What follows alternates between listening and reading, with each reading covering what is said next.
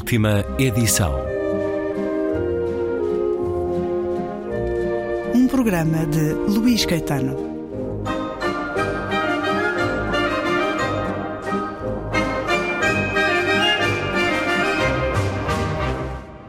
Alfarroba é um fruto cada vez mais valorizado e o nosso país tem-no muito. E tem também uma editora com esse nome que nasceu em 2010, Andreia Salgueiro.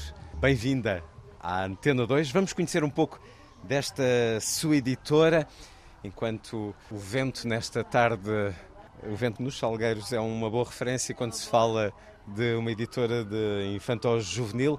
O que tenho diante de mim, o que temos quando chegamos à Feira do Livro e do lado direito começamos a subir, é este pavilhão com notável trabalho editorial na ilustração e na escrita daquilo que já pude conhecer. Vamos a um bocadinho de história. O que é que ele levou a criar esta editora, Andréa Salgueiro?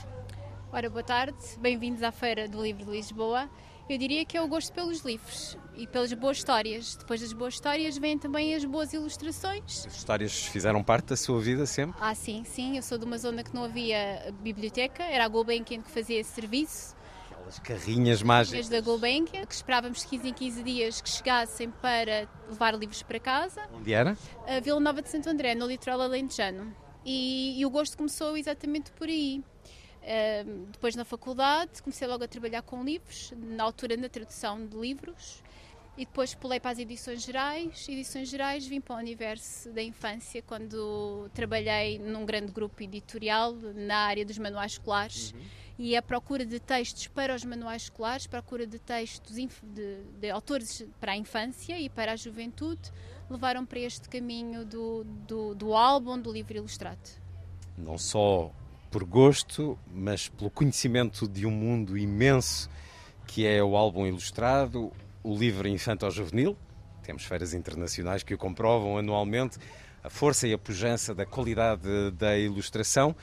O livro infanto-juvenil, com a qualidade destes que tenho aqui à minha frente, é um livro que tem sempre compradores, que tem sempre público, ou é uma luta difícil? Como é que tem sido ao longo destes 13 anos? Podia começar por dizer que é uma luta difícil, mas a verdade é que notamos que também há compradores e há compradores para todo o tipo de livros. Ainda bem que há uma democratização no mercado para livros diferentes, para leitores diferentes. Eu posso querer o livro A e o leitor que vem a seguir quer o livro B. E nós na Alfarroba também tentamos essa democratização, oferecendo livros para vários leitores. Catálogo eclético. Sim, catálogo eclético. No entanto, aqueles que estão aqui em destaque é a aposta na. Enfim, maioritariamente é a aposta na qualidade da arte e num, texto que muitas vezes não é evidente. É um texto desafiador. Uh, aquilo que, enfim, é o contrário, se calhar, do que há duas gerações na nossa infância tínhamos de muito texto muito óbvio. Aqui é uh, proposta de diferentes caminhos. E isso tem criado público também. As crianças têm se habituado a esses livros mais desafiadores, julgo eu. Não só as crianças, mas também os adultos, sim. É quase uma tríade, portanto, é uma tríade entre o escritor, o ilustrador e o leitor. E quando nós fazemos livros, pensamos sempre nessa tríade, ou seja, o leitor é também um autor na leitura dos livros. Vai interpretar, vai encontrar coisas que às vezes nem nós, editores, ou o escritor, ou o ilustrador, se lembram sequer. Portanto, embora seja no sentido muito lato, mas quando fazemos livros tentamos sempre fazer o melhor projeto possível. Porque são livros para se lerem geralmente a quatro mãos, um pai e um filho. Muitas vezes são livros de interagir entre pais e filhos. Sim, eh, são livros às vezes até livros de brinquedo, livros objeto, são livros não só para ler a quatro mãos, como disse, mas às vezes para em contexto de sala de aula, entre um professor e os alunos, portanto há sempre essa dinâmica por trás do, do livro ilustrado. Quantos livros publicam por ano? Cerca de 30, contando com reedições, eh, cerca de 30 traduções também, mais ou menos. Recebendo propostas ou convidando eh, ilustradores para além das traduções, claro? Uh, ambas. Uh, portanto, recebemos propostas, só, só, só publicamos atualmente para o catálogo infantil ou infantil-juvenil ou juvenil recebemos várias propostas e depois às vezes convidamos autores que até já trabalharam connosco e trazendo alguns de fora, quando visitamos Bolonha, trazemos sempre alguns de fora para publicar na Alfarroba. Vamos aqui olhar algumas uh, novidades, guiados por si, no convite que nos possa fazer. Com toda a força que a rádio tem, é sempre difícil mostrar a qualidade destas ilustrações, sendo que temos também o trabalho do fotógrafo Jorge Carmona para ver depois no sítio da internet da Antena 2, na variedade, porque temos aqui, como é natural, óbvio e sempre, muitos estilos diferentes em termos de ilustração e também em termos de texto, naturalmente. Venham daí três ou quatro sublinhados sobre o que de mais novo a Alfa Roba propõe, Andréa Salgueiro. Posso propor Se For um Bicho Mau, com o texto de João Barbosa e ilustrações da Mara Silva que voou agora para o Brasil, vai ser traduzido no Brasil, traduzido, adaptado no Brasil por uma editora brasileira, que brinca muito connosco, uh, trabalha um bocadinho também os medos e aquilo que pode estar por detrás de uma porta quando temos medo ou receio de saber o que possa ser. E trabalha aqui as personagens do universo infantil, como a bruxa, o lobisomem, o lobo, os medos acima de tudo. Os medos que são tantos no mundo contemporâneo, os medos para levar bem a sério, estes são aqueles que criam a curiosidade, o jogo, a brincadeira e que os preparam também depois para os outros. Um outro livro. Um outro livro, posso sempre falar de um clássico de Hans Christian Andersen, que é A Menina dos Fósforos, aqui ilustrado por uma, uma ilustradora Polona Lovskin, Uh, que é novo no catálogo da Alfarroba, uh, é fresquinho, ainda vem a cheirar a tinta. O que ela fez aqui foi pegar no texto clássico do Hans Christian Andersen trazê-lo para os nossos trazê-lo para os nossos dias, exatamente. E então uh, temos aqui a contemporaneidade bem patente na ilustração, sempre com uma pescadela de olho duas premissas: a arte particularmente aos quadros e depois também ao contexto de quando o texto foi escrito absolutamente magnífico. Cada conjunto de páginas dá-nos um quadro, um mundo para entrar. Belíssimo livro, A Menina dos Fósforos. Esta proposta de Paulona Lovsin a partir de Hans Christian Andersen. Vamos a mais deslumbres. Um, o cão que Nino não tinha, que é um cão que Nino não tinha, mas que afinal tinha, mas que deixou de ter. Portanto, brinca muito com a imaginação. É imaginário. Sim com os amigos imaginários que a maioria de nós criou na infância e o sentimento de quando o perdemos e realmente ganhamos, neste caso, um amigo não imaginário, que é um cão. Mas será que esse cão que ele recebe uh, era suficientemente bom? Ou seria tão bom quanto o cão que ele não tinha? Pronto. É um desafio à imaginação uh, do leitor.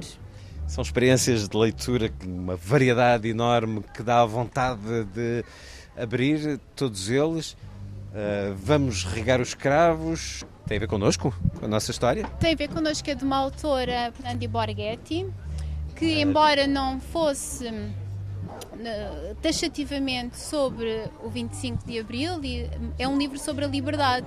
E, e a, necessidade a necessidade de a cultivar. Sim, a necessidade que temos e de nos lembrarmos de regar os cravos constantemente para que a liberdade que todos nós assumimos como garantida não nos fuja e não deixe de florescer.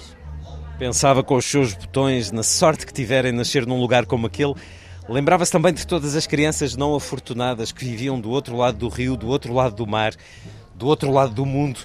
Crianças que esperavam por um pouco de água para matar a sede, lavar os trapos e refrescar o corpo moído por uma vida cálida. Isto só numa leitura ao acaso mas é bom que as crianças se lembrem, as nossas por aqui, que há crianças do outro lado do mar que muitas vezes perdem a vida nesses mares.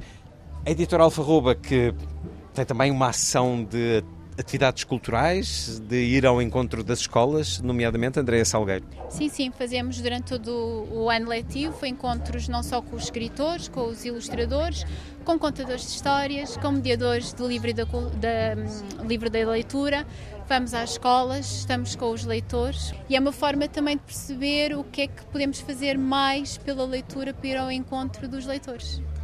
Depois, como também é muito habitual, e isso sente-se em feiras como a de Bolonha, a maior feira do livro mundial para o livro infantil juvenil, há livros quase brinquedo ou há uh, suportes de convite à leitura.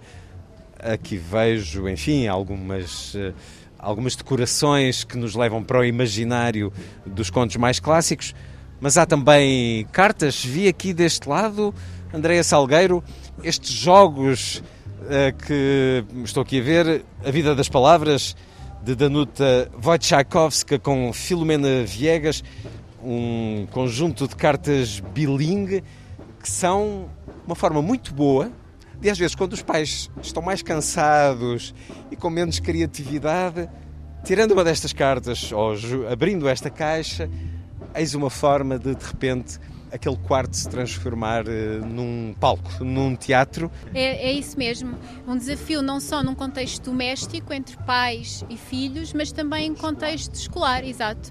Para a construção de textos, e podem ser textos escritos, textos de boca, seja, textos construídos no momento e contados, portanto, é um desafio à criatividade de todos.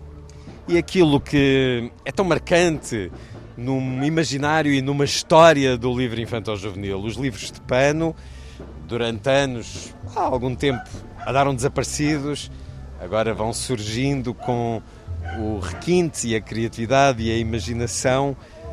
Isto é eh, uma forma de se dizer que um bebê também pode ter livros um bebê deve ter livros. Pode começar com estes livros que são laváveis, podem mastigá-los, que não se quebram, não se partem.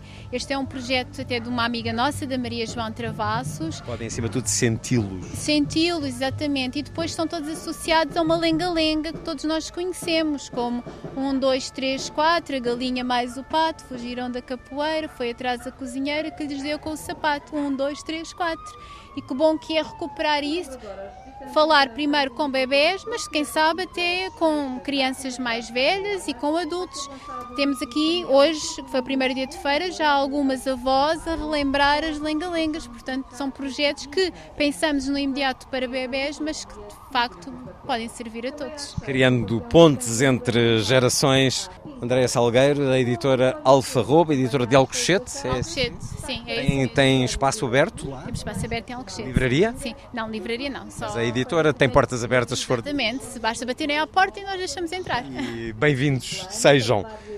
E a Feira do Livro de Lisboa, já aqui partilhou connosco que tem uma experiência no mundo editorial. A Feira do Livro de Lisboa, não sei se esses primeiros anos em Santo André, se vai estudar para Lisboa cedo, presumo que sim. Feira do Livro era um lugar de visita anual? Foi sempre um lugar de visita anual? Foi em criança, uma meia dúzia de vezes, confesso, eh, mas a partir do momento que vim estar para Lisboa passou a ser, primeiro numa fase da procura de apoio escolar, não é? Livros para a universidade, mas depois como leitora que também sou, eh, e ainda hoje em dia eu não posso sair daqui da banca que já sei que venho sempre com um ou dois, é, é complicado às vezes. Isso é o que faz também a força deste encontro anual. Andréa Salgueiro, a editora Alfarroba, a dar-se a conhecer na Antena 2. Muito obrigado por ter estado com a rádio. Obrigada eu e boas leituras.